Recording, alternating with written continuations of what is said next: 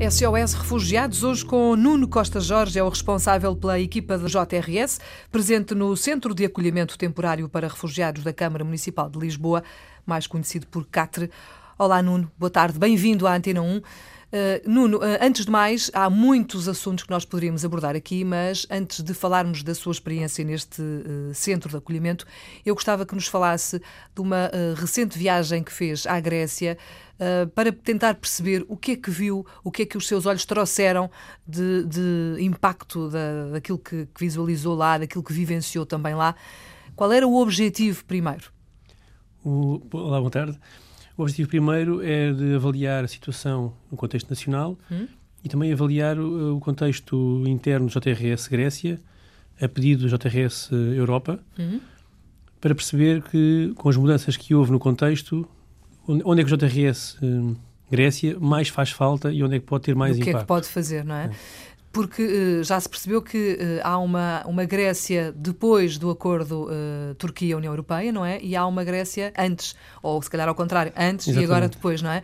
Uh, quer contar-nos um bocadinho para nós que só conseguimos perceber o que se passa através das imagens que vão chegando e que às vezes não chegam, não é? São, são poucas e se calhar um bocadinho distorcidas porque os nossos olhos à distância veem coisas que vocês que lá estão não não veem, ao contrário, Sim, se calhar. Exatamente. Não é? Sim, as imagens não conseguem transmitir tudo. Pois. Para além de que o que existe na teoria em termos de programa de recolocação de refugiados, às muitas vezes não passa de uma teoria. E, não, e para levar à prática há muita coisa que nós não vemos e não sabemos. Talvez para dar um pouco, para explicar um pouco o que se passa agora, antes de 20 de março deste ano, antes do acordo Europa-Turquia, o, o, tempo de permanência no, no, no, centro de acolhimento do JRS em Atenas, hum? era de três dias. As pessoas chegavam, comiam, tomavam um banho, vestiam uma roupa lavada, e seguiam viagem. faziam os contactos que eles tinham a fazer e três dias depois estavam a sair. Neste momento, temos permanências de seis meses. Ou seja, muita e, coisa. Seis meses é o, é o, mínimo ou o máximo? É o máximo. É o Neste máximo. momento, uhum. permanências de seis meses no máximo, mas significa que há muita gente no centro, a rotatividade neste momento é muito baixa, e há muita gente que está a precisar de alojamento. E temos o inverno aí outra vez à porta, não é? E o inverno outra vez à porta. E as ajudas mantêm-se? São as mesmas? São mais? São menos? Como é? As ajudas, as ajudas não se mantêm, não são as mesmas, porque não podem ser as mesmas, porque as pessoas agora neste momento ficam e, portanto, precisam de outras, outro tipo de ajudas. Neste momento precisam de uma ajuda para a integração ou tentativa de integração na cidade grega, hum.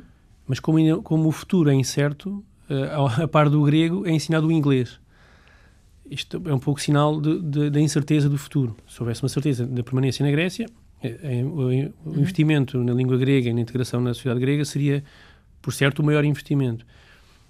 O que nós vemos lá é que eh, mesmo o governo, devido a esta incerteza, não há uma aposta nessa, nessa, nessa integração. E, portanto, está a tentar fazer agora, neste momento, com algumas crianças, a integração na escola, mas só agora. O ano letivo já começou e nota-se agora algumas crianças a serem integradas na escola, mas ainda poucas. Mas já, é uma, já se nota esse movimento. O JRS eh, Grécia também está presente nessa, nessa área educativa para tentar colmatar esta, este, este gap entre crianças que não que já não, não, estavam, não tinham experiência de escola desde há dois anos hum. ou três anos. Porque andam em trânsito, não é? Estão ali na terra de ninguém, sem saber o que é que, de onde é que vêm, para onde é que vão, o que é que vai acontecer. E porque a própria guerra os tirou, os tirou claro. a escola. É mesmo sem estar em trânsito, mesmo estando na Síria, uhum. nessa, na, na, cidade deles de origem, a escola já não era uma, uma já não era, já não era uma possibilidade. E, eh, nós, e, e os, os locados internos, a mesma coisa. Deslocados para a Turquia, a escola não era uma possibilidade. Chegam à Grécia, só hoje é que isso começa a ser uma, uma realidade. Com tudo, com tudo o que isso implica, não é? Um país diferente, uma cultura diferente, uma língua diferente e, obviamente, com todos os problemas que isso traz, não é? Um árabe falante, estamos a falar de três alfabetos diferentes. Entre o, o árabe, o grego e o, e o europeu, de origem fenícia, hum. que é o nosso, onde se inclui o inglês, são três alfabetos diferentes. É a confusão geral. Uhum. E é por isso que a vossa ajuda é muito importante e é por isso que todas as ajudas são, são muito importantes. Uh, se calhar era bom para tentarmos perceber melhor todo este percurso, tudo aquilo que está a acontecer, darmos um exemplo prático. Há alguma situação que queira uh, contar-nos? Aconteceu, aconteceu quando fui à Ilha de Lesbos. Hum. Um rapaz iraquiano, um miúdo muito, muito, muito dinâmico, que faz, que ajuda na tradução, consegue, ele fala, ele próprio se orgulha de ter falar cinco ou seis línguas. E é um orgulho, de facto, um é, motivo de orgulho. É impressionante. Um, rapaz com 18 anos apenas. Hum. E fala, já, fala, já diz algumas palavras de holandês, o inglês fala perfeitamente, uh, o francês algumas palavras também, o espanhol. Uh, e ele ajuda muitas organizações que lá estão no, no campo. Neste caso, um, um dos, o campo mais difícil onde eu estive, que é o campo de Mória. Hum. E ele, o sonho dele, como de muitos outros, é ir para a Alemanha. No entanto, ele reconhece a realidade dele à frente dele como um pragmatismo que é próprio desta, desta população que lá está há alguns meses. Ele diz: se até os sírios que estão a tentar o processo não, não são aceitos para a recolocação, eu, que sou iraquiano, nem sequer, nem sequer estou a pensar nisso. Portanto, eu sei que eu tenho que fazer esse processo de pedido de recolocação, que ele não vai ser aceito, sei que depois tenho que fazer o apelo, tenho que fazer de novo o pedido para asilo na Grécia. Portanto, eu sei, e ele, ele tinha bem presente os tempos. Vai demorar três meses, vai demorar mais uhum. quatro, vai demorar mais seis. E com isto, passou quase um ano.